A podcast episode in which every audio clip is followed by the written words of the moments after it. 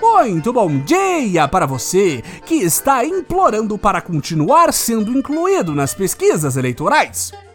Muito boa tarde para você que comprou ingresso para passear de moto perto do presidente desocupado. E muito boa noite para você que acha que dá para ser a favor da tortura e cristão ao mesmo tempo. Este é o Boletim do Globalismo Brasileiro, seu relatório semanal sobre a luta do nosso capitão contra as forças comunistas da Malhação do Judas e do show da cantora Aninha no Coachella. Toda semana a gente traz para você aquilo que nem o seu grupo de Zap Zap mostra. Então, não saia daí!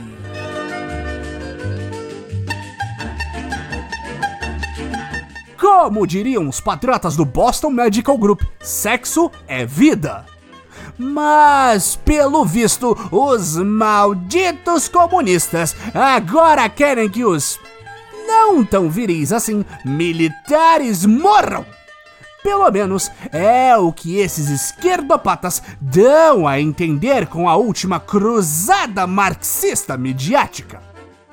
O fuzuê da semana começou quando o deputado Elias Vaz, do trotskista PSB, denunciou que os milicos estariam comprando Viagra como se fosse balinha de menta mais precisamente, as forças não tão armadas assim adquiriram 35.320 comprimidos do azulzinho para distribuir por suas fileiras de pintores de meio-fio e lateral de árvores.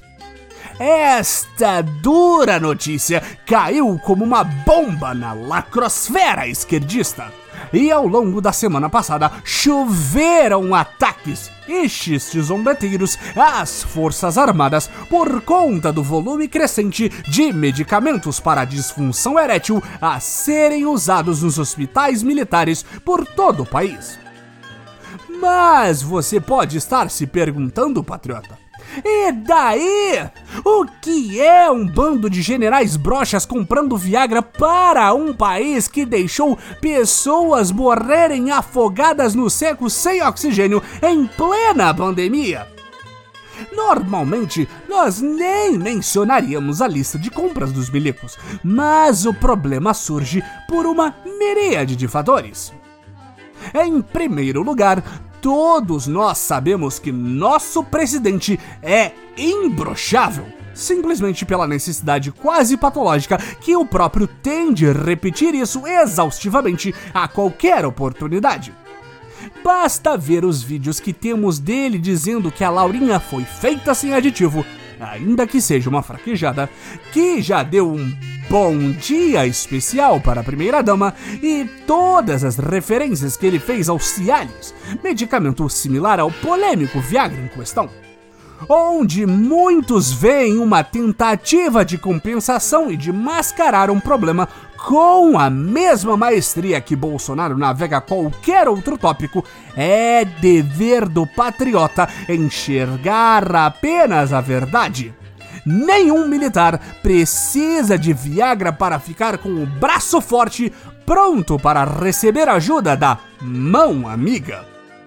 Em segundo lugar, não foram apenas comprimidos de Viagra que foram adquiridos pelas Forças Armadas. Não! Também foram abertas licitações para a compra de próteses penianas, além de remédios usados para tratamento de calvície.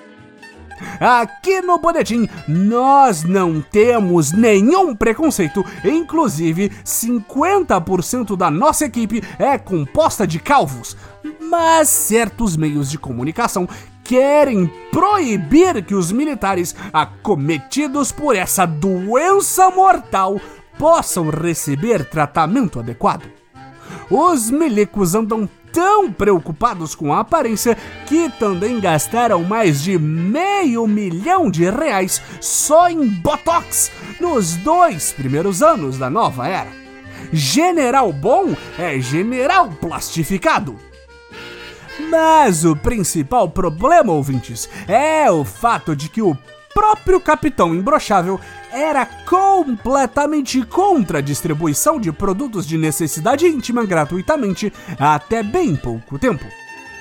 Mais precisamente, vale lembrar que nosso viril Messias foi veementemente contra a distribuição de absorventes íntimos para pessoas de baixa renda que menstruam. Na época, o Capita alegou que não seria claro de onde seriam retirados os recursos para que pessoas pobres pudessem ter alguma dignidade menstrual. Sem verba? Esse não parece ser o problema quando é para deixar idosos das Forças Armadas em meia bomba, meu capitão. Que tal direcionar os milhões em pintos de plástico verde-oliva para talvez melhorar a saúde da população do país inteiro, meu presidente? Apesar disso, quem é verdadeiramente canalha nessa história é, como sempre, a mídia esquerdista patriota. Assim que as Forças Armadas responderam quais usos seriam dados aos medicamentos comprados a peso de ouro, os jornalistas já foram atrás de algum vacilo na mensagem oficial que dizia que o Viagra era usado para hipertensão e não hipertesão. E os malditos jornalistas encontraram este furo, com diversos médicos civis dizendo que a dosagem comprada só servia para a impotência mesmo. Mas será que esses jornalistas nunca usaram a técnica de cortar o comprimido? É óbvio que essas dosagens maiores eram para ser repartidas no hospital até chegar à necessária. Isso é muito mais eficaz e barato do que comprar a dosagem mais baixa. Sabendo que não conseguirão nos convencer de que brocha é o termo utilizado para o pincel de pintar meio fio dentro do quartel, os panfletos comunistas agora estão tentando apelar para a suposta superfaturação na compra de medicamentos. Inclusive, o Tribunal de Contas da União já disse que vai investigar se o preço pago pelo Viagra não foi inflado como as patrióticas bombinhas penianas devem ter sido. Mas vamos supor que haja mesmo a epidemia de impotência sexual na caserna, patriotas.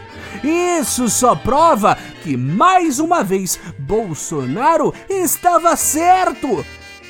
Nunca houve ditadura no Brasil, houve apenas a dita brocha!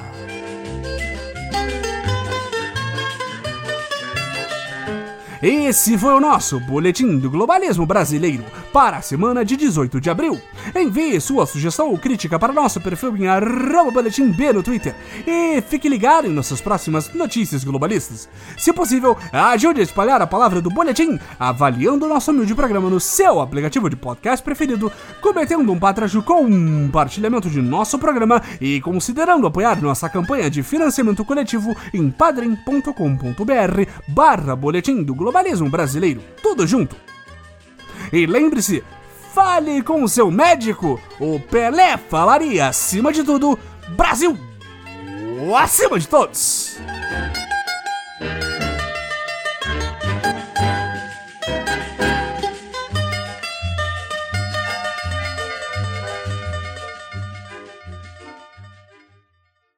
Eu sou o Brochado!